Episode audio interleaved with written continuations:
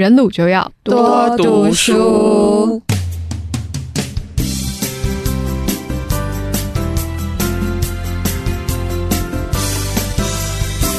又来读书啦！刚刚怎么有一种不是很有活力的感觉？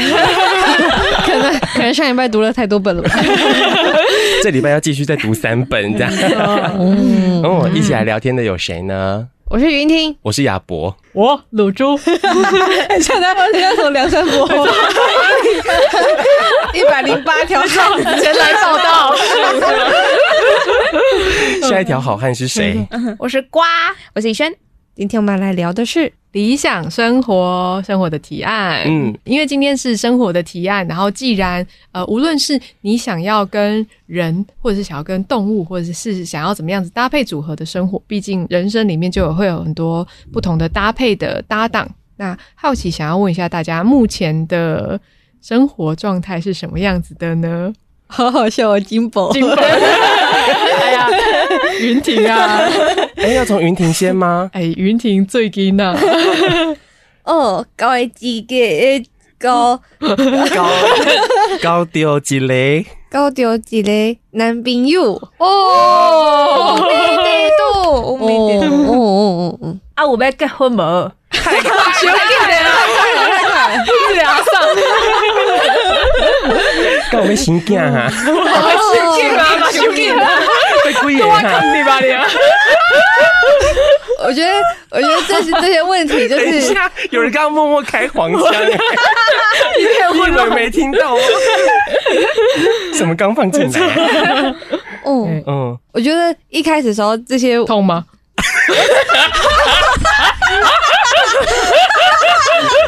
脱离金宝的范围了，怎么会这样子？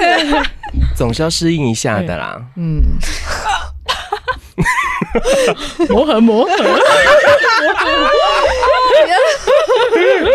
不可以太快，要有一些练习。嗯，对，之前就是单身的蛮长一段时间。从二零一七年到哇塞，二零一七很久哎，嗯，二零一七的一月，好仔细，大概六年，六年，哇，一月少，哇，六年哦，一七现在二三呢，对不起，很难，谢谢数学问题，你刚明明有在听啊，哦，已经六年六年半了，哇，对对，然后重新就是试试着开始练习跟另外一个生命就是。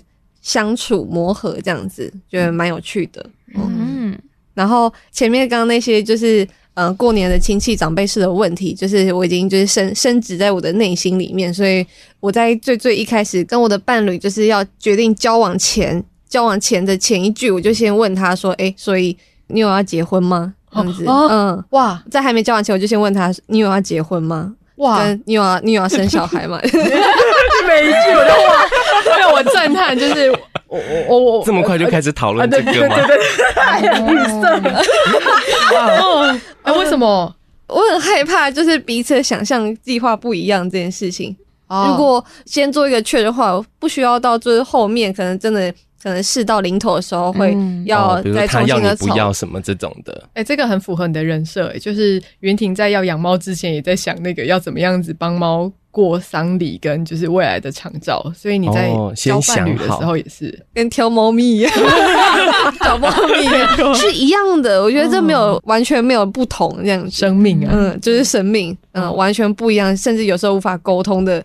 程度也一样，那个对话的契机点就是其实很、哦、听不懂人话的部分也一样，对那个利基很像的。嗯，嗯，所以我在很早之后就确定了哦，他没有要结婚，哦，我也没有想要结婚，他没有想要生小孩，我也没有想要生小孩，呃、他他也不能生，他没有想要养小孩，哦、他不能怀孕，哦、我想说会不会揭露太多啊？没有，我他应该不会听这一集，但是我没有好混乱哦。就是 他，他没有想要不能自己生，呃，啊，他不能怀孕呐，对，他不能怀孕，然后我也没有想，他是带把的，这可以吗？他怎么跟我讲这么迂回？啊，就是我们都没有想要养小孩，然后也没想要结婚这件事情，然后就先，你们是没有想要做这件事情，还是没有想要跟对方做这件事情？没有想要做这件事情哦，嗯，所以我们今天是要聊书还是茶水间？大家要查一下。我很快就查完，让我查一下。我想听，好想听。我是想听茶水间的部分。没问题。然后那时候我就确认好，对我们有这个共识，所以就是当我确认我要跟这个人交往，好，正式交往了，好，那我要跟我家人就是报备通知一下这件事情，这样子就是在我们大家一起吃饭的圆桌上面啊，就我们家人圆桌吃饭上面，就跟大家说明说，哎，我有一个男朋友，然后他这样这样这样。然后我们没有要结婚，没有要生小孩，就是在他们问出这句之前，我先丢出来。然后同桌的那个对面就是有啊即将要结婚的我哥，然后就说：“哦，所以你们是玩玩的。”然后那时候我就轰的，就是火就整个起来这样子。诶，为什么就是没有要跟对方结婚，就一定会是玩玩的呢？嗯，嗯，然后就会。就是面临到就是彼此之间那个巨大的认知落差这样子，甚至我把呃没有想要结婚这件事情再去分享给就是从小到大一起长大的隔壁邻居姐姐的时候，嗯、姐姐跟姐夫就会非常担心。就是你一个女生，如果你在交往的初期就先讲的这句话的话，男生就会觉得说哦，所以不用对你负责啊。哦，你可以决定不想结婚，但是你不要把这个底牌亮出来给对方嘛。因为如果你亮出来的话，对方就会说好像可以不用对你负责，不会对你认真之类的。然后我就想说，哦，是吗？原来这个世界是这样子认知跟运作的吗？好神奇，会联想到的事情完全不一样，欸，诶，完全不一样。我就想说，以我的视角来看，如果我今天没有想要跟这个人，就是用透过婚姻或是契约的关系绑定，可是却每天都选择我要跟你在一起的话，那不是更认真、更负责、更自由的一件事情吗？哦，嗯，就是这件事情在不同人眼里有很不一样的解读，这样子。嗯，哦，不过你刚才也带出说你不想要结婚跟不想要生小孩，这个蛮明确的对于未来的想法。哦，对我来说，它比较像是我现在这个阶段，我现在还没有想要走向这个路径。对，我没有想要现在这个时候为结婚、为小孩、为组成家庭做准备。我现在没有想要做这件事情。嗯，然后。我现在没有想要，然后我不知道未来会不会想要，但我知道我现在不想要。嗯嗯哦嗯，嗯，对于袁婷的年纪来说，算是超前部署吗？算吗？还是算吗？嗯，二十二十七岁的话，我好像同才们开始有人结婚，对，开始抱小孩了，这样子。哦哦哦，对对对。嗯，我妈去年都会跟我说：“你已经快三十了。”我想说：“怎么这么快？我才二十七，不是怎么就要快三十了呢？”这样子。加虚岁加那个，时间很压缩，对对对，很快就会到这样，加了一些妈妈滤镜这样子。嗯嗯嗯嗯。哦，但我在大概。一两年前，真的有跟女友很认真的讨论过，我们有没有想要生小孩这件事情，嗯、就是彼此，因为我们都是可以怀孕的人嘛。那就是这件事情真的是有时间的限制，所以我们有很认真的讨论过有没有想要有这个经历这样。嗯、然后如果有想要做这件事情的话，就需要做一些准备，嗯、比方说冻卵还是什么的，就真的是到那个时间点了。嗯。嗯真的是蛮需要一个时程规划，就是我那我们现在评估一下，我们现在能不能对有没有想要做？那如果有的话，我们再去做准备，这样对。或者是你有考虑现在有小孩吗？嗯、没有诶、欸，因为我们那次讨论的结果是，其实我们两个都没有想要做这件事情。哦，嗯嗯嗯，sorry 啦，妈妈。没有想想，妈妈，你生够了，够了吧？包够了吧？这个啊，我觉得那个对女生来说，那个时间的限制或压力，就是会让我自己感受到很喘不过气来，这样子。我不然说哦，对啊，所以你的你的身体的机能就是要在某个岁数之前做了一个决定，所以才对你来说是最好的。嗯，然后在某个时间点，它也可以延伸到很多不同的面向，例如说。你在什么时间点，你才是最有资本的、最有外貌的，然后最、嗯、最会被人家挑选的之类的。嗯、然后这种种种的，就是价值观加注在你身上的时候，就会觉得非常的痛苦。嗯，为什么我要在这个时间点做这个决定？为了这个莫须有的时间点呢？哦，嗯，我觉得在那个讨论的过程中，我们好像也花了一段时间去理清，说就是会想要提起这个讨论，是因为。如果就想要有这个经验的话，生小孩的经验还是养小孩的经验？生小哦，如果有想要有生小孩的经验的话，哦，就是会不会想要怀孕然后生小孩？但但是不包含后面养小孩这一段吗？有啦有啦。哦，对不起，因为对我来说是拆开来的。代理代理，我想说生了的话可以，我我可以养。Hello，这里有一对想要小孩的男友，有一些像有水。稳定交往，有配猫配狗配房子。哇，哦，就是因为可能在大概两三年前，我的就是前一个工作的同事，蛮多人开始生小孩，然后大家就会分享说，觉得怀孕到生小孩是一个很奇妙的经历跟过程，这样。嗯，然后像我的女友就会觉得说，那你有没有想要有这样子的体验在你的人生当中？嗯，那如果你有想要有这个体验的话，那我们势必得要在现在开始做准备，这样。嗯，但我觉得这个出发点都是自己的生命过程中有没有想要经历过这段事情。嗯嗯，对，我就觉得哦，蛮蛮有趣的那个过程。嗯嗯哦，因为就是我我有一个家人，他就是做那个基因遗传的研究，这样，嗯、然后他就有一次我们两个一起坐高铁的时候，我就被他就是困在高铁里面 一个小时五十分钟，听他讲，就是还蛮认真的问我有没有想要生小孩这件事，嗯、然后嗯、呃，我就说不急，或者是我现在没有想法，他就说。嗯基因遗传的视角去讲说，就是人的染色体在不断复制的过程里面，就是会陆续随着你身体的机能去产生更多的误差。年纪越大，所产生的那个就是染色体错误的可能性是确实会变大的。嗯嗯，用这个方式去讲说你威胁你、恐吓你，如果要生要快。对对对，就是叫你不要再说就是没有想法，或者是等等要去想这件事。然后我心里就，我后来再回想这件事情，我就觉得，哎啊，如果基因染色体复制啊，那男性的精子不是也是吗？嗯，对吧？为什么我有这么大的，只有我要有这么大的焦虑感？嗯，所以精子也会有保存期限。会吧，会活动力变弱啊。哦，嗯，或者是就是在制造卵子的时候，他的意思是说会逐渐的产生越来越多的错误。那精子也是不断的在被制造出来的过程里面，嗯、不是也会陆续的不断产生不同的错误吗？不可能只有女性的卵子会这样吧？还是因为他觉得精子比较多？就我虽然这个说法还可能还要再经确认，不过有一种说法是，好像女性的女性的细胞、女性的卵子会决定这个小孩的部分是偏大的。但但这个没有没有经过，我还没有求证过这件事情。对，有说法是这样子。嗯，仿佛一切的责任好像都都在女性身上。嗯，但亚伯是想要小孩的。我想要，可是我男朋友不想要。哦，你们两个，你们还困在两个人。哎，但你们两个会有压力吗？因为几岁养小孩，或者是我有啊，因为我就觉得如果我年纪再大，我要陪小孩，我会没有体力。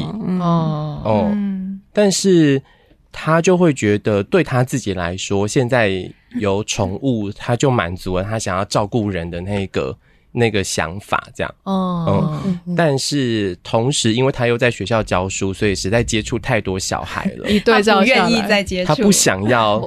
五岁以前的小孩还可以，但之后就 对。然后，但偷偷说，怎样讲男友坏话？没有啦，因为我觉得他其实有时候在面对情绪张力比较高的时候。我觉得他发泄他情绪的方式，我觉得很有可能会伤害到别人。嗯嗯，所以在现在的这个状态，要养小孩，其实我也会有一点点犹豫。嗯嗯嗯，可以理解。就是我我自己在想小孩这件事情的时候，我当然最理想的状态，我我觉得我不排斥有小孩，对，但就是会有一种，就是那这个小孩，我希望是可以对话的。讲道理的，没有啦。对，但我就是会觉得五岁就要能够思辨，没错，满周岁就给我出去工作赚自己的奶粉钱。那 就会有一种，就是我如果自己养，或者是主要的抚养者是我，那我有搭配一些我的朋友、我的家人一起协助的话，那我可以想象那个是什么样的生活。可是当你搭配另外一个人，要一起协力的，或者是平摊的去养小孩的时候，我就会有一种。不只是跟小孩的协商，还是一个另外一个人的协商，感觉好累哦。嗯，对啊，我觉得光是现在要怎么样面对宠物，都已经会有很多需要讨论的时候。嗯、比如说，其实很明显，就是我们家的宠物都比较怕我男朋友哦，就是只要我男朋友一个眼神，就是类似是这一种，嗯、就是 我要爸爸，类似一个语气或一个眼神，就是。我们家的宠物是会立马坐下来哦，然后用楚楚可怜的眼神看着他，这样就会有一种祈求原谅的感觉。对，所以我就会觉得哇，我很希望他不要用这样的方式去对待他们哦。对，所以光是，但他从来没有动手真正去打过宠物或者是什么的，嗯，就这方面我觉得还 OK。可是就是那个情绪。跟沟通的方式，我会觉得哇，那个是不是会让关系变得更好？我很不确定。哦，所以我就会有一点担心。真的，真的很难。这个话题一开始我们就好激动。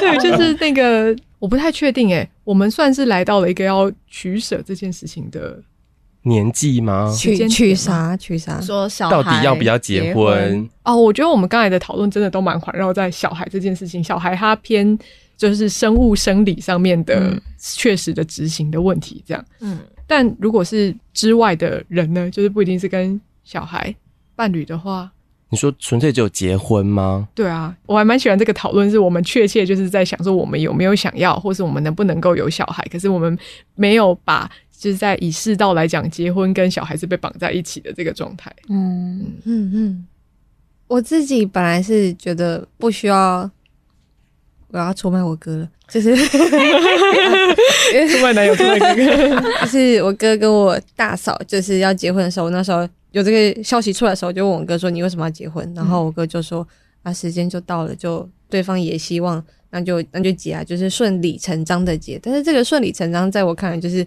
很奇怪。嗯，所以所以为什么要结婚这样子？哦，嗯，然后可能我哥也没有想过这个问题，所以那时候的对话就不了了之这样子。可是这对我来说是一个很很大的害怕。哦，嗯嗯，所以所以有很多人是没有想过为什么要结婚就结婚的吗？意识到这件事情的时候就会。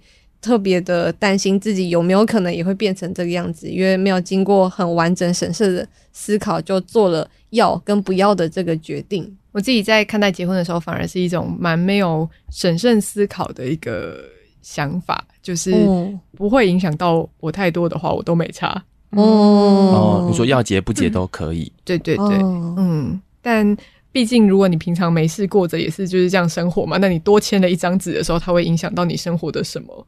对我来说，好像是我会我会复制，就是我从小到大的经验嘛。就是我看到，就是我妈去到我爸爸家，然后我爸去到就是外婆家的时候，很明显看出来，那不是只有两个人的事情，而且是牵扯到整个家族很多不同角色，然后跟呃社会责任跟期待的时候，他好像会很影响我本人这样子，他会牵到另外多一家人的概念这样，嗯。哦。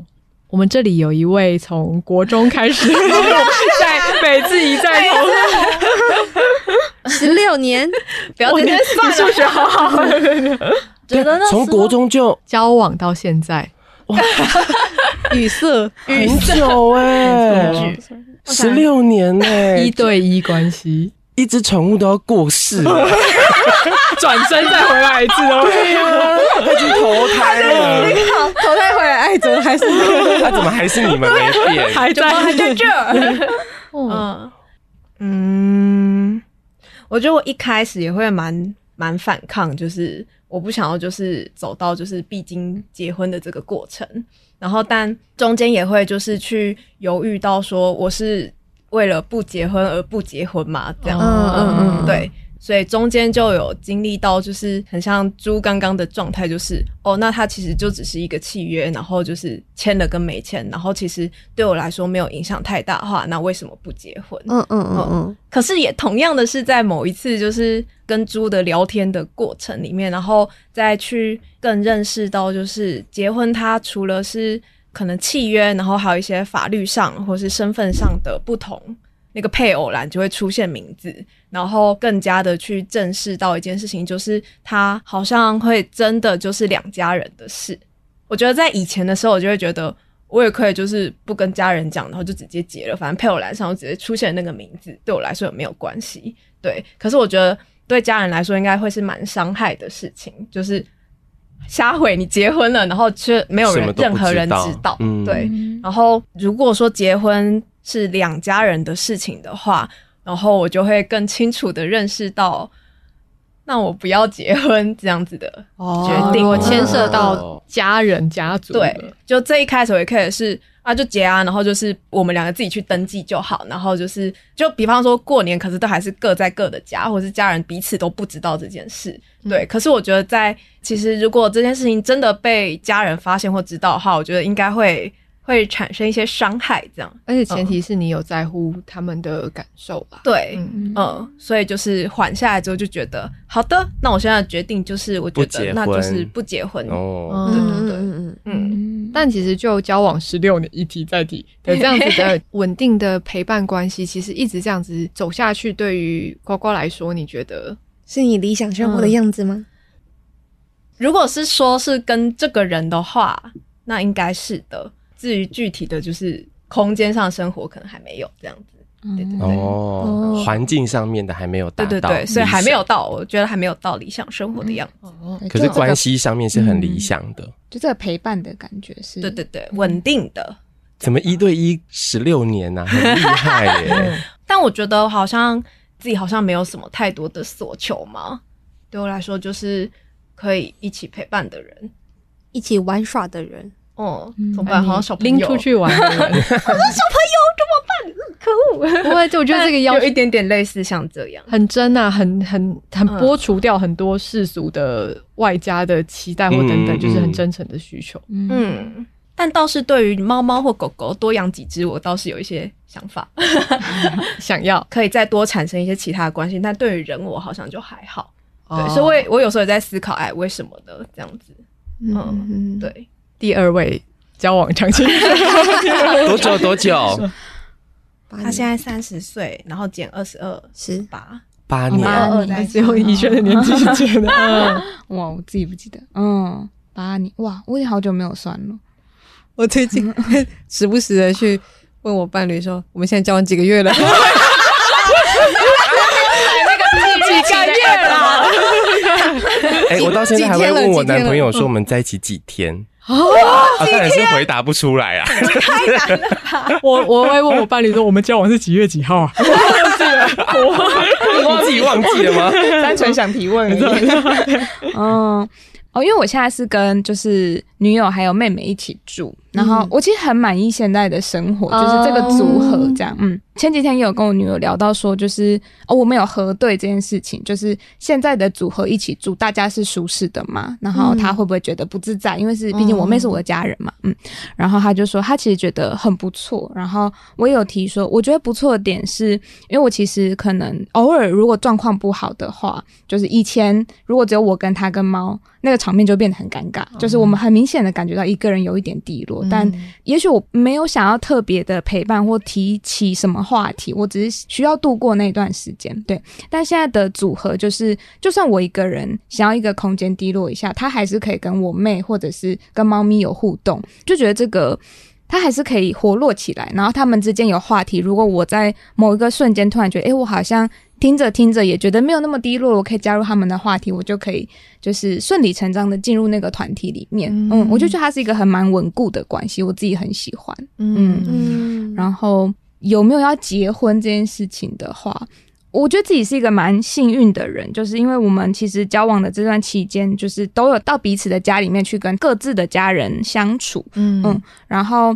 我一开始其实会很担心，就是那个公婆家，虽然之后就算真的结婚，我也不知道怎么分，但对，就是那个结婚好像是两家人的事情，这件事情我也觉得蛮恐惧的。但现在真的有一段期间是可以去尝试，那我跟他的家人是不是有办法好好的相处跟？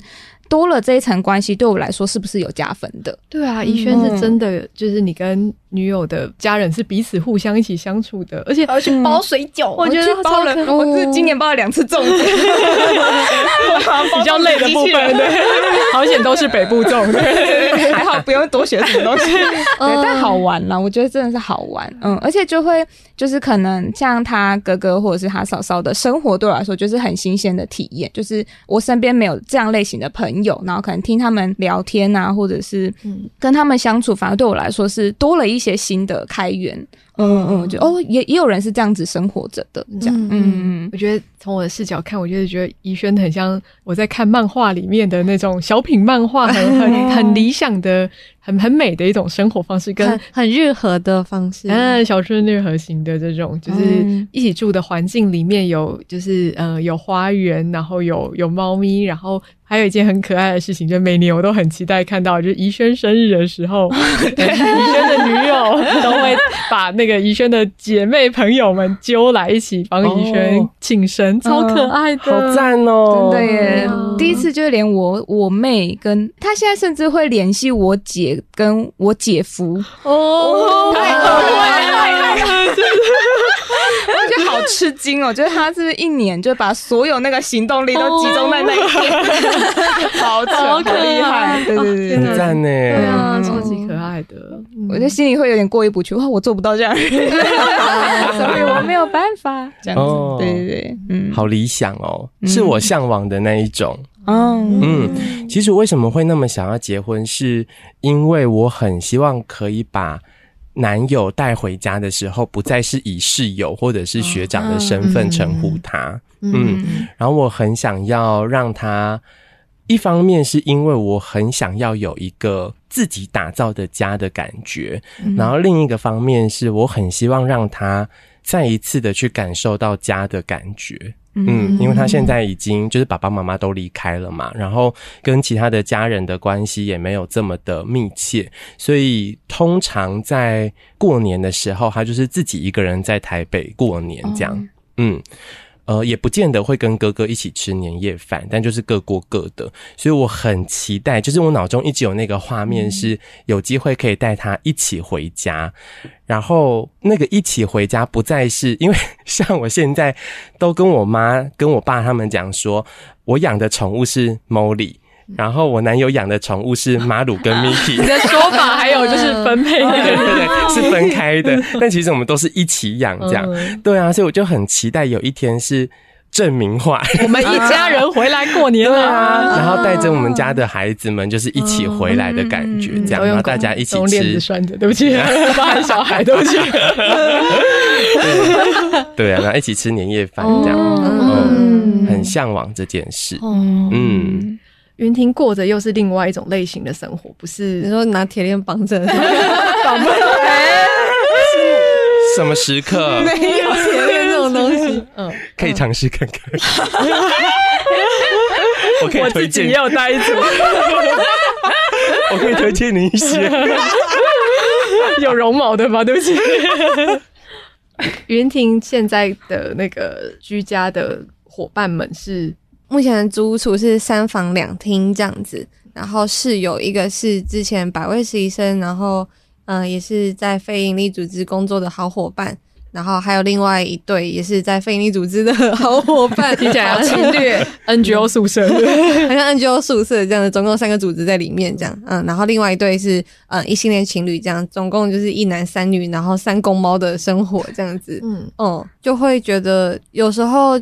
享受这样子的生活，嗯，例如说，就是下班回去之后会有一些八卦的分享，果然是宿舍，那个那个组织又发生什么事情，那个那个人又怎么样的对，嗯，但我觉得最重要的是，真的很像在一起，因为有三只猫咪，所以例如说，可能有人离开台北，然后或者是要比较晚回家。拿猫咪的照顾的话，就随时会有人可以 cover 这件事情，就会很令人安心这样子。哦、嗯。嗯我自己以前的想象，其实也是我致力于就是想要发展多元成家，就是超级希望赶快就是入法这样。就是多元成家对我来说，就是以前就是我也是很期待，像是云婷的，就是这样子的生活方式，就是跟我的朋友们，然后我们可以住在一起，哦、然后彼此相互的支持，而且甚至是多元成家过的时候，那个就会变成是我们就可以为，因为日常一起生活，所以其实为彼此做。最知道对方想要的是什么，然后也最能够平等的尊重对方的意见，所以可以帮对方签署就是相关的，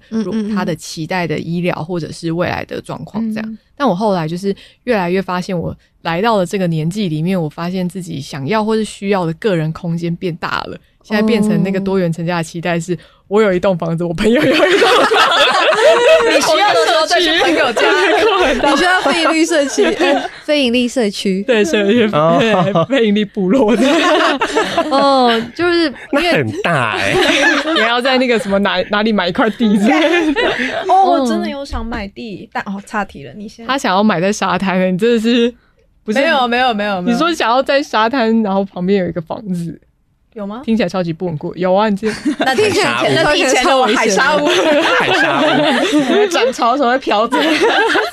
哇，飘走就到另一个地方生活，太随遇而安了吧？屁啦，假的吧？怎么可能？花鞋穿起来，一海而居。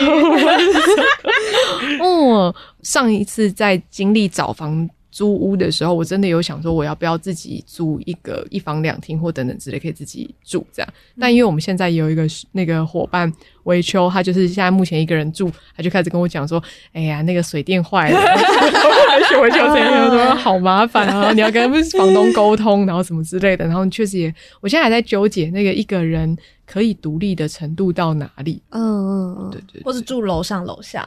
哦，对啊，对，就是我觉得就是会想要是住在附近，嗯、但是自己可以有一个蛮独立的空间，然后可能随着年纪，我的东西或者是我的 变多了一点，可以 handle 多一房之类的这种感觉。哦、嗯，今天没错，我就来到了，再回到人鲁就要多读书。我相信来到这个阶段，已经没有人记得我们。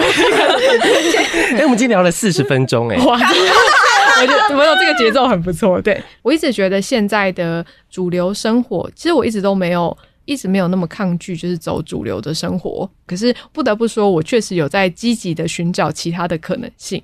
对，那我觉得主要是来自于一种好奇，就是我好像不是不能够玩主流的游戏，可是难道只有这种游戏方式吗？有没有其他的规则？有没有其他的可能性？所以，呃，其实我在近五年的时间，我都非常积极的在看，就是人活着的不同可能性的书。嗯，对对对，所以这一集说书单元就很想要分享给大家我最近读到的生活选择提案。然后，如果你有兴趣的话，就是你心里也曾经想过，哦，我真的要过单一伴侣制的生活吗？或者是我真的单身不可以吗？一定要找人结婚吗？或者是开放式？对，各式各样的可能性都想要告诉你，这些现在在社会的世界的各个角落都有人在尝试当中。嗯，对，嗯。首先，第一本我想要介绍的书叫做《解套》。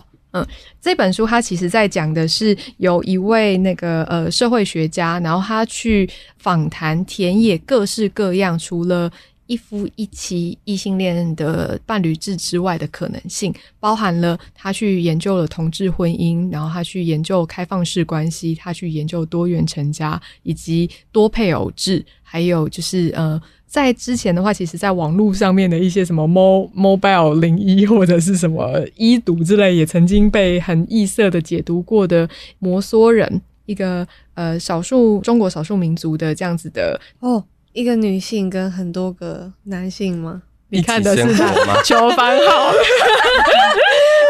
呃，对，它叫做摩梭人之间的就是无婚爱情，它还蛮特别的。它其实在，在呃摩梭人这个族群里面，他们是一个母系的社会。那对于女性来说，她只要成年之后，她就拥有一个自己独立的房间。那她可以去邀请她有兴趣或者是有情爱的男性，晚上的时候到她的房间里面过夜。嗯，那当如果之后他就是有了生孕之后，他生的小孩子也很自然的会由这个母系的，就是家族一起来做抚养，但是他完全不需要去跟这个男性或是任何的男性缔结他的伴侣关系。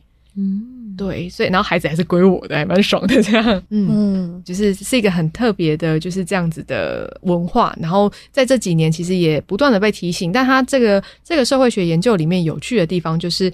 例如说，他在美国做同志的婚姻跟开放式关系的田野的时候，他其实会一边去推荐亚伯这边可以看，他其实里面也讲到非常多对，就是男同志的伴侣，他们想办法要去领养小孩，或是跟他们的朋友想办法生小孩的这样子的，就是过程。哦，我觉得蛮有趣，他有各种的方式。他在里面有一段很有趣的，就是故事的记录，是有一对男同志的伴侣，他们想要有小孩，然后他们。同时也有一对女同志的伴侣的朋友，所以他们就一起讲好，在同一天晚上的时候，他们四个人就一起共进晚餐，然后有了一个很浪漫的聚餐的行程。之后，他们各自就是在来到了楼上的房间。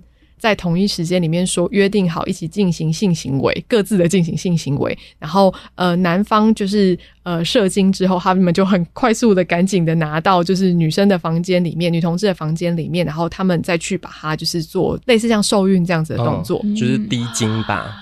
哦，对对对对对，嗯，嗯，就是这样子，而且他们就是非常的讲求那个仪式感，还要有一个就是因为我们还是有浪漫的晚餐，对，而且有做爱，就是真的是我们。性的上身体上面的结合之后再发生这件事情，然后怀了小孩之后，好像呃，我后后面有点忘记他们是怎么样子去做分配跟讨论的，但总是是在一个这样子的状态。那男同志那边的话，会是两个人射精之后，然后 mix 在一起，然后再送货。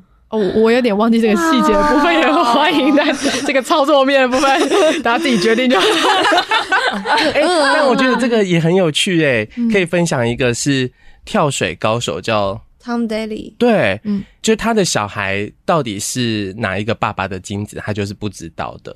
嗯，然后他们也不要去，他们也没有想要特别知道这件事，这样。哦，有趣。对，我觉得很有。啊，然后里面还有一个就是单身的男同志的受访者，他后来决定要自己有一个小孩。嗯，对。然后其实关于为什么男同志的婚姻这件事情会特别的被这个社会学者写出来的原因，就是因为在过去的就是所谓的性别解放运动里面的时候，其实还蛮蛮常被人讨论。就很像我们现在在讲同婚的时候，有时候也会就是高级酸或者是开玩笑，就说：“哎，让你们这些同性恋来尝尝就是异性恋坟墓滋味。”就是也有一些人会开玩笑这样子讲。可是确实，这个在运动里面的讨论确实就有在讲说：“哎，其实我们在做一个性别跟性向的解放的时候，为什么要再把大家收束回那个过去的？”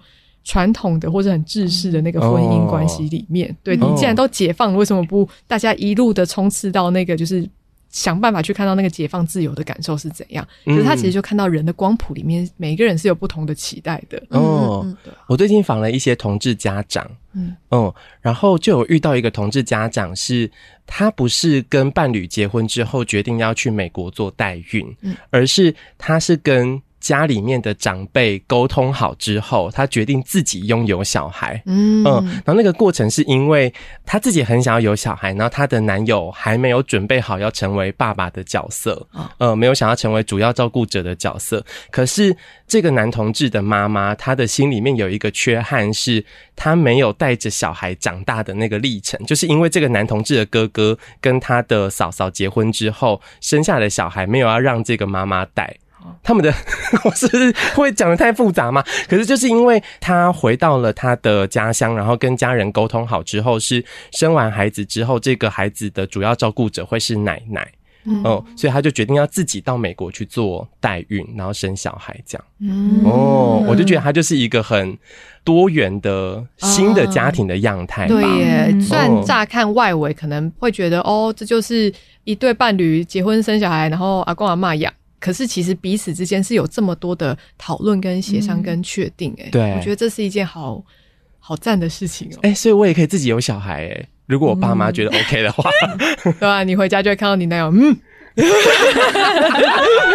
亚伯就会坐下来，就是我吗？手伸出来，错了错了错了，另外一个手伸出来，哎，哦。对，我觉得这本就是解套还蛮有趣的，而且它有趣的地方是，它不只是介绍人们是怎么样子去采取这些行动，它更重点的是，它其实追踪了好长一段时间，大概有二到五年不等的时间，它其实不断的去看做了这个选择的人后来发生了什么事情。嗯，那你当初还，你现在回望你那时候选择。你的感受是怎样？嗯，对对对，所以你他确实里面，比方说像是那个多元成家里面，就是有一些后来离散的家人们，对他们怎么去看待那个过往彼此的关系？嗯，就是事情不会总是只有美好的那一面。我觉得这本书很推荐给大家可以看。嗯，第二个选择就来到了我自己非常个人，就是我人生期待的。一个人的老后跟一个人的临终怎么会？我一直在思考，就是呃，人有没有办法一个人活着？对，但是那个一个人活着，不是说我就要搬到山上去，自己就是砍柴，自己造房子，自己去自立自足。我自己很明白的可以理解到，我是一个需要生活在都市，就是走路可以到 seven 的地方的人。这样，对，我觉得那个还蛮大的一个启发，是我交往过的，就是。呃，我交往的一个伴侣，他其实是一个非常独立的人。他曾经有跟我讲过说，就算他这辈子都只有一个人，他也可以活得好好的。我那时候第一瞬间听到的时候，其实有一点不是滋味，就好像所以你有我没我没差吗？嗯，嗯，但后来再更仔细下去的话，我发现作为两个独立的人的相处跟交往，其实是一件在现在看起来是一件蛮不错的事情。我们礼拜一到礼拜五晚上九点之前都是我们自己的。对，然后其实完全几乎不会传讯息，除非有看到好笑的梗图，不然不会传讯息给对方。而且我们的那个对话框里面很多都是连结而已，这样 就是梗图的连结。嗯，对。然后就是在那个过程里面，然后我去思考说，他过他的生活，我过我的生活。其实我我如果要更介入他的生活的话，我其实没有那么满意。他的生活虽然就是对他也不太好意思，比如说他会熬夜熬得很晚，或者他对于金钱的观念，我都会觉得，如果我真的要跟他整合在一起生活，我好像没有这么愿意。哦，我这曾经的男朋友还是现在的？啊，对对对对，也是也是现在的伴侣啦。嗯嗯嗯，哎，我刚才说法是怎么样？你刚刚说曾经我有我有一任男朋友，然后他可能死了，我必须要努力的想办法自己活下来。哦，有有，现在现在交往中，现在在交往中。哦，不过就哦，你看我很常忘记这件事情 啊，因为今天是礼拜二，现在我是单身，上班打卡，下班也要打卡。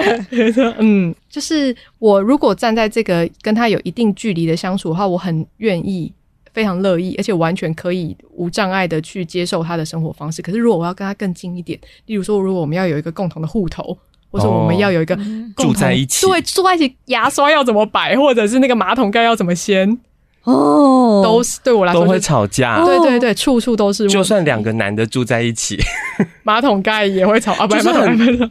哦，会啊，或者是很多生活习惯不一样的时候，哦、真的会吵架哦。所以以轩跟乖乖一点共鸣也没有这样子。你们不吵架吗？一定会。你问宜轩，你你们又没住在一起，问怡轩，马桶盖会不会放下来？马桶盖会拿起来吗？不用拿吧？哪需要拿？蹲着。什么盾？大家家里是做事吗？你对女女生也不了解吗？不是不是，我因为我刚刚想的是说，很多人到外面去上厕所，如果是坐式马桶，不会坐下去，是会蹲着。现在也没有人这样了吧？就会蹲一小段距离上厕所。但我想说，哎，不对，他们是在家里面。对对对，好，好，请说，请说。我们家，我觉得好像没有到吵架的程度，但的确会需要磨合。比方说像家事分配之类的，嗯嗯，而且这个就是从我们从原本只有两个人一起住到变三个人住，也是会需要一个重新，就是我们会我们会开那个家族会议，这样。今天开家族会议，敲敲敲，然后就是好，大家坐好，然后就有哪些事情要讨论，这样子，对对对对，好，那就厨房归你啊，浴室归我，这样子什么的，然后分好，好解散，这样。哦哦，嗯，像住宿舍一样，嗯。我们家也会有家庭会议，然后每个人要上议程这样子，然 后在 channel 里面做会议记录，然后也没有会议记录，但只有议程，然后最后看有没有哎、欸、有没有临时动议这样子，还有很完整的一个组织开会啊。对对对，我跟我室友住到哎、欸，大概已经住了三四年了，就是我们只有开过一次家庭会议，在最一开始刚入住的那一天，然后那一天决定了我们不要有就是家庭会议这样。好淡的共识，嗯，好，那时候的共识就是大家都是大人了，自己的 shit 自己处理这样。那公共空间怎么办？我们就只有分呃，谁倒垃圾谁丢回收。哦，嗯。但其实有的时候，例如说我是负责丢回收的人，然后但是我有时候看到垃圾已经快满了，我就会觉得啊，其实都是同一个地方倒，我也会顺手倒。嗯，对对对，反而是这种没有特别分工的时候，大家的公德心会被激到最高，这样。嗯，在好的状况底下，道德标准比较高，遇到好人，遇到好人。对啊，有的时候不太一定啊，就有的时候就是你如果比较爱干净的人，你就要多做一点呐，就会比较辛苦一点呐。嗯，我们就我们不把我们不要把话说破。你那个，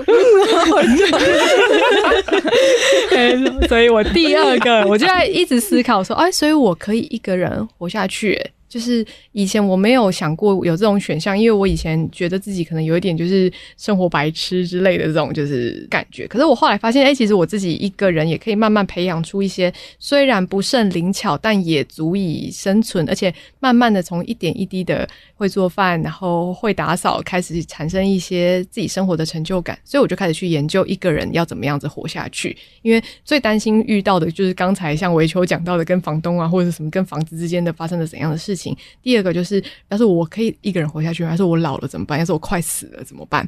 对，然后这个时候，哒哒哒哒，我的教主，对，上野千鹤子 出现了。没错，上野千鹤子她原本是一个研究就是女性主义的学者，但是当她开始就是年纪渐长之后，她进一步的开始去研究长照，跟去研究那个就是一个人独立的生活方式。对，哎，我觉得这里面其实有一个还蛮有趣的转折，其实是这样的：他从意识到女性跟男性之间的权力不对等，开始去探索女性主义，然后去看见女性受压迫的地方。但他发现了一件很有趣的事情，就是在过往所有的社会常态里面，都是强势压着弱势打，强势者上位，然后成为了压迫者，然后弱势的一方成为了受压迫者。但当弱势者终于站起来之后，他会就会变成新的压迫者。他一直看到这个不断的循环，但在一个环节里面的时候，就是这个关系是异常的不同的。就是照护，在照顾里面的时候，当你照顾的无论是障碍者，或是照顾的是呃年长者，对，其实他应该是一个相较的弱势者。这时候打他或者怎样之类，你真的要压迫他，他其实是一个较无力能够反抗的人。可是在这里却有一个反转，就是照护者并不是用压迫的方式在对待受照护者的，甚至在很多的状况底下，有的时候这个呃被照护的人，他处在的是一个更上位的状况，对，他的需求是被摆在更前面一位的，嗯、对，所以他就是从中间发现，就是学习照护，因为这不是本能。就是在这个社会，或是看到生物界里面，强势弱势者、弱肉强食，看起来是一个就是所谓的循环逻辑上面的循环。可是，在照护里面却是一个很反逻辑的状态。所以他认为，人都应该要进入到这个照护的角色里面，去看到那个翻转的可能性，然后去学习那个使用权力以及就是呃与对方平等相处的一个可能性。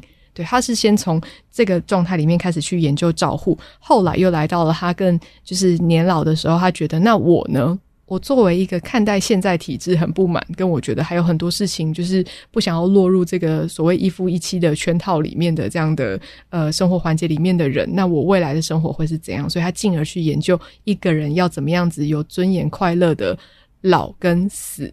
嗯，大家现在目前想到就是，比方说家里的长辈如果一出现什么事情，或是一病危，第一个想到的事情就是送病院，对，就是送送去医院，然后等等。其实很多人都是在医院，就是最后结束生命的。可是你如果去问现在的很多的长者，或者是问很多人，问你自己好了，你理想的过世的地方是在哪里？家里，对，就是在一个你安心的地方，而且最好还有你的熟悉的环境，嗯、你熟悉的朋友啊、亲友都在你的身边。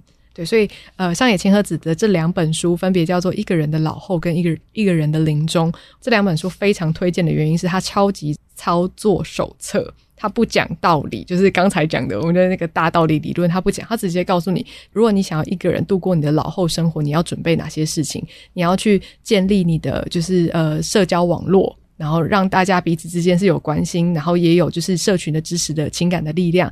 对，你要买哪一些保险，跟你要就是选择怎样居住的地方，然后你居住的地方要配置怎么样子的无障碍的设备，跟你要装什么装置，让你突然发生事情之后可以有人来就是紧急的救援。虽然日本一直在就是过去因为有孤独死的这样子议题，所以大家都会觉得一个人就是过世就是是一件很惨的事情。可是事实上，在上野千鹤子的概念里面，每一个人本来到最后都是一个人的。对，可是你在那个之前发生的事情里面，并不是独身一个人就代表你毫无网络，也不代表你就是因为这个样子你就该死一个人去面对吧。在这个社会里，不应该是这个样子的。超级推荐，好看好看，开心开心。看完之后觉得人生充满宝藏，我也开始买保险了。嗯，来自信徒的告白嘛，没错没错。嗯嗯，呃，这个是关于一个人的部分，然后我进一步的再去，我还在跟亚伯站在一个对立面。有另外一本书，什么？没错，叫做《单身不必告别》。这一本书是我就是目前归类在我三十多岁的这个人生里面最爱的一本书之一。可以带到孤岛上的一本书，虽然带到孤岛的话，我也不需要这本书，我就 literally 单身了，单身，单身必须接受，必须对。单身不必告别，它其实是那个呃行人文化出出的书，它其实主要讲的是女性的单身。为什么女性到了一个年纪之后就要被要求要开始结婚，要去考虑关于小孩的事情？它从制度的层面开始去讲说，这个社会的结构是怎么样的去压迫女性，必须要结婚生小孩，走入那个所谓循规蹈矩的生活。那再去告诉你说，这样循规蹈矩的生活多么的有毒。对，就是如何残害进入到传统婚姻的女性的身心灵，这样，然后他再去讨论说，那如果是一个人呢？一个人的话，例如说，他就有一个章节叫“女人要有钱”，对，他是去讲述说，就是很多人可能会去，就是呃，因为当你要一个人生活，所以你就是需要有一个自己独立，能够去照顾自己的就是经济状态。那他进一步的以邀请你去看透这个社会里面为什么现在男女的待遇还是不均等的处境。他其实一个程度上，这个社会层面，当收入不平等或者是待遇不平等，就有一个假设是哦，那你就要去找一个人来搭配，无论是男或女，对，你要搭配在一起才能够生活。这其实是一个对于单身者的歧视。那另外的话，他也去讲到关于女性之间的友谊，或是有纯友谊这件事情，能不能够就是成为就是人生活的支持点？对，云婷，你觉得呢？可以，云姐是我的支持点。远在永和的 哦，所以莹姐的单身不必告别。哦，是这个意思。希望我也有成为他的支持点了。嗯嗯嗯嗯，我觉得那个朋友之间，就是在过去可能不一定会被认为是一个正规关系，或是怎样的。嗯，对。但在这几年，我跟我妈在聊的时候，然后我妈也会就是，虽然她不想要问，但她觉得。义务上面还是要问一下，就是哎、欸，你有没有结婚的打算？然后我就会问他说，呃，某某某跟我就是啊、呃，我的伴侣，还有我的高中同学某某某，你觉得谁比较值得信任？这答案很失礼的，我妈就会觉得，嗯，也是，那就是还是跟朋友维持比较紧密的关系。哦，这也更有保障吧？就是如果。把全副神性都投入在一个人身上的话，不管那个人是你的父母，还是你伴呃唯一的挚友，还是伴侣，嗯、都会很危险。这样、嗯、对，对我来说，那确实是一个既分担风险，然后而且又觉得人，因为你偶尔还是会跟那个人吵架嘛，就是像刚才怡轩讲到那个两个人之间的紧绷，可是多一点人的时候，就有一些角力，不是不是，也要奇数的人，然后投票选边，我就觉得多一点人可以分担的这种感觉，这样，嗯，嗯。推荐。像我一样想要一个人的人，哦、嗯，有吗？谢谢。像今天看来是没有，是不是？收听节目的你，如果也想要一个人的话，没想，如果想要一个人，可以不用来找我，你 就可以来看这本书。嗯，那我第二本想要推荐的书，就是进一步去讲。那如果是对于那个独身的一个人的生活，可能对于就是一些朋友来说，可能还是一件太挑战，或者是一件太不舒适的一件事情。因为我们还是会有想要对话、想要交流、想要再更紧密一点的关系。但那个人一定要是结婚的人吗？对，我第二本想要推荐的书名字叫做《呃两个女人住一起》，副标是非关爱情的同居生活吗？我忘记了。对，但它强调是非关爱情。呃，这是时报出版的书，我觉得也非常的好看。这两个女生分别是在那个韩国从事文化工作跟广播工作的，就是工作者这样。那他们自己的话，原本他们是互不认识，对，只是那种推特上面的推友。然后因为刚好是同温层，所以也有共同好友，有出去吃饭过几次。那就在有一个人他开始去想说，嗯，其实他之后不想要结婚，那对他来讲就是保险的状态底下，他想要买房子。于是他就决定问了这个半生不熟的女生，就觉得，诶，我们两个兴趣很合，然后我们都有养猫，就是喜欢的居住的风格，就是那个装潢的风格很像。他基于这些原因。然后也觉得个性算谈得来，所以就问他说：“你要不要跟我一起买房子？”嗯，然后他们就真的一起买了房子，然后就搬在一起住，而且两个人各养了两只猫，最后结合起来变四只猫的一个 大家庭。这样，嗯，我觉得很有趣，因为他们甚至一开始还不算朋友。嗯嗯。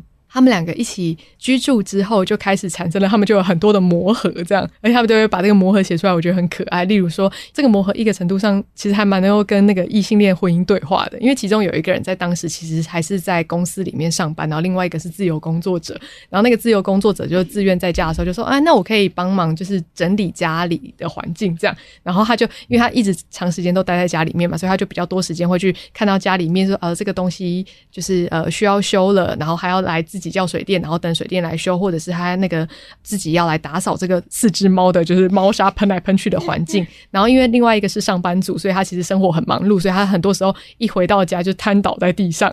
然后东西就乱丢这样，然后隔天早上要一早就要出门，然后就冲出去上班。所以有一天，那个自由工作者的那一个女生就崩溃了，然后就大骂他说：“为什么都是我在为这个家付出？” 然后那个人就我好像说过这句话。这个悲观爱情啊，这个真的是生活上面的哦。对，然后就有那个啊，那个亚伯可以听看看，如果你是情况，你可以播给你的男友听。这样，最后那个就是那个上班族的那个女生，她就觉得很很愧疚，这样，那她就决定要用一个方式来解决问题，就是用钱钱来解决问题。她就买了一个很贵的那个小米机器人，对，而且她请了打扫的阿姨。哦，对，因为他没有办法来行那个共同就是整理房间的责任，所以他就请了就是打扫人员来他们家里打扫，这样，嗯，然后说哦，这件事情真的顺利的解决了家里面的纷争，这样，哦，蛮好的诶，对啊，我觉得如果他们是夫妻关系的话，其实可能真的会比较复杂。嗯，对，因为对方也会说，哦，我也很辛苦在外面养家，或是怎样之类。可是就因为他们两个是这样子更平等的关系，可以有这样的讨论，嗯，更平等又更独立这样子。夫妻也可以平等独立吗？靠近麦克风，夫妻也可以平等独立吗？我觉得是看分工跟彼此的协商，哎，对啊，因为现在如果传统的分配制的话，很像就是哦，有一个人专门在外面赚钱养家，拿回来给另外一个人就是主持。家内的这种分工方式，可是有没有这有点像是一零的分配？有没有办法是五五的分配的方式？零点五零点五的分配？对对对，点五点五的分配，嗯，就是大家轮流当看看这样子，而不是错了，完全错了，怎么会这样？对，就是对啊，亚伯你觉得怎么样啊？点五点，试试看点五点五。你再斟酌斟酌，要不要播给哪一个？捡到一部分就好了。嗯嗯，点五点五其实还不错啦，互相互相。互相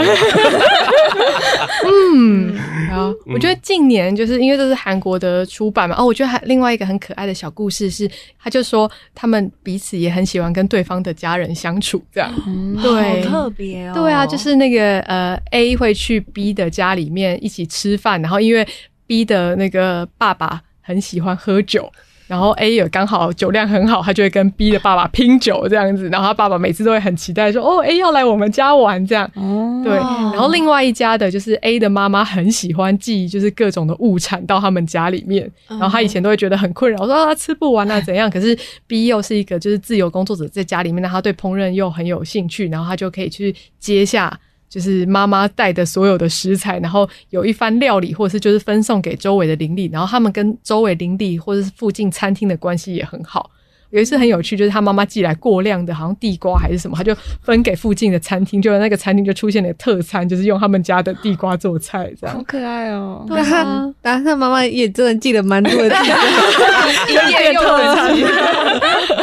嗯，我觉得就是那个关系是整个散到了，就是这个社区的环境的，也是件很美好的事。哦，嗯，他不一定会是情侣的，这不管是爱情的。不一定会在这个局限里面这样子，嗯、哦，是完全没有想象过的生活方式，欸，哎，哦。那我想到一本那个日本的小说，是那个三浦紫苑写的《住那个家的四个女人》，嗯、也是一群女人。的故事。欸、对对对。然后他是在写说，就是他们那个住在家里的四个女生，分别是就是算女主角，然后女主角的妈妈，跟女主角在路上偶然变成朋友的人，跟那个朋友的同事，这样就是 很遥远的关系。对，但他们就是。嗯，因为刚好有空房，然后就住在一起。然后也是，我觉得他有点有趣的是，他们就会互相的分工跟照顾彼此的生活。嗯，然后像可能中间有一个环节是，就是那个同事他遇到了一些生活上的困难，然后大家会一起想办法，就是在自己的角色里面看可以怎么互相协助。嗯，然后我觉得很棒的是，他的故事的结尾其实是带到说，就是女主角有了一个恋情的契机，这样。嗯，但感觉其他的人并不会对这件事情。有任何的担忧，或者是现在的平衡会被破坏掉，嗯，就是这一切的事情都是很动态的在流动，然后我们可以顺顺的走，然后看当下我们怎么样是最好的平衡。这样，嗯，嗯，我就蛮喜欢这部小说，也可以推荐给大家。听起来好可爱哦。嗯，其实近年好像也有蛮多就是。日本的小品的漫画类型也是在讨论这个，无论是独身的生活，或者是非关爱情的那个一起生活的可能性，这样。嗯，嗯哦，我自己很喜欢一部是那个呃，今晚吃寿喜烧，我就推荐给怡轩，这样、嗯、对，就是两个女生啊，怎么都是女生？因为两个，因为两个男生就会干在一起，也是有昨日的美食啦，他们就是干在一起。他们只是没有演出来而已，但实际上应该也是，就是对。今晚吃寿喜烧是两个女生朋友，然后他们是室友，然后其中一个人他就是一个很喜欢做料理的人，然后另外一个人是吃料理会吃得很香的人。对，我觉得这个搭配组合就非常的快乐，然后但当然也会遇到，就是其中一个人，他可能他的男友在询问说要不要结婚啊，或等等的。那主角之一他也会担心说，哎，那我要是结婚的话，我是不是就要脱离现在其实很美好的生活了？或者是我为什么要选择一个就是看起来其实蛮理所当然，好像我们都会进入到婚姻的那个理所当然生活，但那个生活其实是一个对相较于现在生活而言是一个完全未知，而且我觉得充满风险的一个状态。嗯嗯，推荐给大家，无论是哪一种生活的可能性，这样。嗯嗯，嗯，听完之后，你们有没有想要尝试的方向，或者想要看的书？买土地自己盖房子。哇塞！嗯，买土地自己盖房子。嗯嗯，想要尝试这个方向。哦，但我想说要跟小鱼尝试一起住看看，哦、对，但是但我觉得还是有一个点一直，你把你伴侣的名字讲出来了，但没有说是伴侣，所以仿佛有可能是猫，或者是另一个，对，或者另一个女人，对，另外一个女人，另一个同事啊，小鱼，对，想就想说，好像可以跟女友住看看，因为我们现在没有住一起，嗯，然后但因为我也就觉得就是现在。距离呀，距离蛮好的，嗯，但是有一个分歧，比较分歧的点是，就是我觉得我的想法会是觉得，就是跟女友一起，然后但还有另外一个室友也是可以的，但小鱼会比较想要就是完全的是两个人的，哦，对，然后我对于这件事情就会觉得充满风险，听起来很像怡萱学姐的那个怡萱学姐不同时期的生活方式，哦，两个人跟三个人。对，现在就是在想这件事情、哦、有没有实现，再跟大家报告。嗯，小鱼嘎啦嘎嘎咕，小鱼有车有房呢，所以呢，他的房又不是给我住的。啊，单车是载我出去玩的，哈哈哈哈哈，自助餐，到底，好笑，怡轩。现在已经很满意他的生活，我不需要，怡萱的生活天花板诶、欸。但我觉得刚刚听到在讲那个单身不必告别的时候，就有在想说，会蛮想要拿来看看检核那个，我觉得是我想要的，是不是真的是我想要的？哦，这样，对对对。嗯、就算我觉得很满意，我觉得很幸运的是，刚好都可以觉得是我想要的东西，所以去接受它。但会不会有一些盲点是可能我没有想象过的可能性？这样子，会不会你发现新世界之后？个性大变，常在 不要听，什么意思？什么家破人亡啊？家庭就是分裂之类的。都留就是不满足于现在各自独立啊，可以各自独立、啊。你怎么可以这么不受控？因为你就一直就是 嗯，来回来回与这个，然后一直发出一些怪声音，空来空去的。很久没来了吧？多发他，多发他。嗯，请大家多包涵啊。刮刮刮粉出来支持一下。嗯，谢谢怡萱。嗯，浩晴云婷之后会有就是要跟男友一起住的可能吗？会有想过这件事吗？但因为我我之前就是同居的经验太差了，差到一个不行这样子。那、哦、是我最接近贫穷的时候。嗯，然后我觉得他不会是一个完全被排除的选项。嗯嗯，但目前的话，好像你说同居吗？哦，同居的话，好像先保持一点距离跟美感，好像蛮好的。在这个初交的 阶段的话，嗯。嗯也会有想象，那一定要同居吗？哦，嗯、对，之前的还不成熟的我来说，那个更紧密，很像，更像是一个证明或是一个需求。哦，我拥有这个人，然后我很我占有他大部分的时间，或者是我跟他距离是比其他人都还要更靠近，所以我需要跟他同住在一个环境，在一个屋檐之下。所以你们现在不会一起洗澡了吗？我操你！这段会剪，这段会。我就好奇想问了，这段要留着了。看，我跟你讲，我跟你讲，一起洗澡有什么不好？等下，等下，等下，我们要聊几次？等下，我跟你说，现在不洗澡，就是他有一直邀我去洗澡，然后我说我不想要，因为我觉得我害羞。但是我没有跟他讲的是，我其实之前也有跟别人就是一同居，然后每天晚上就像像当兵一样跟别人一起洗澡的经验。他 有一起洗澡，但没想到是当兵。对对对，就是那个太贴近、太赤裸，就是完完全全袒露在对方面前的那个场景，就是会让我有点害怕这样子，因为可能之前经验跟结果并不是这么的呃好，嗯，就会觉得说，那有没有必要一定要做到这个程度这样子？嗯嗯。不过，我觉得毕竟是就是交往初期，我觉得还蛮多就是持续的讨论，或者是其实那个经验是不是这个行为等于导向这个结果，然后应该也是蛮开放的这样。我就一直叩问他，就是到底为什么一起洗澡这样子？对他来说，就是他提出这个一起帮我剪掉，谢谢。一起去泡裸汤呢？那个情景和不太一样，这样子。哦、他就说为了省水，我说哪会省水啊？